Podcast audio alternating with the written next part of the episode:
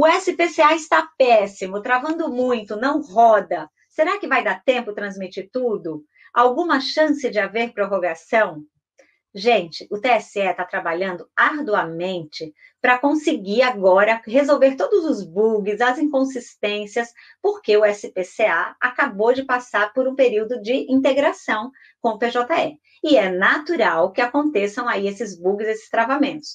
Mas não há, pelo menos até hoje, não há nenhuma previsão de prorrogação de, de prazo para entrega não há prorrogação prevista para isso, e algumas pessoas acham que esse prazo era 30 de abril e foi prorrogado para 30 do 6 em razão da pandemia. Vocês sempre me perguntam isso. Mas, professora, se já prorrogaram de 30 do 4 para 30 do 6 por causa da pandemia, não podem prorrogar de novo? Não, não foi por causa da pandemia que foi prorrogado. Ele foi prorrogado porque a Lei 13877 de 19 mudou o artigo, alterou o artigo 32 da 9096 de 95, transformando agora o prazo fatal para a entrega da prestação de contas partidária todos os anos, o dia 30 do 6. Então, é, por enquanto, até hoje, não há previsão de prorrogação.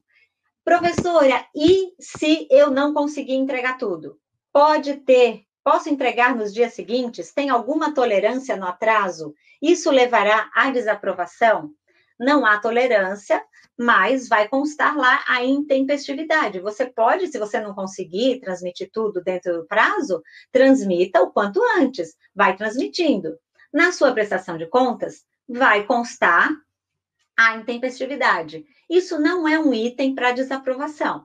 Isso é um item que vai ser apontado no seu parecer técnico lá na, na, na, na decisão das suas contas, mas não é um item que vai levar à desaprovação. Fique tranquilo quanto a isso.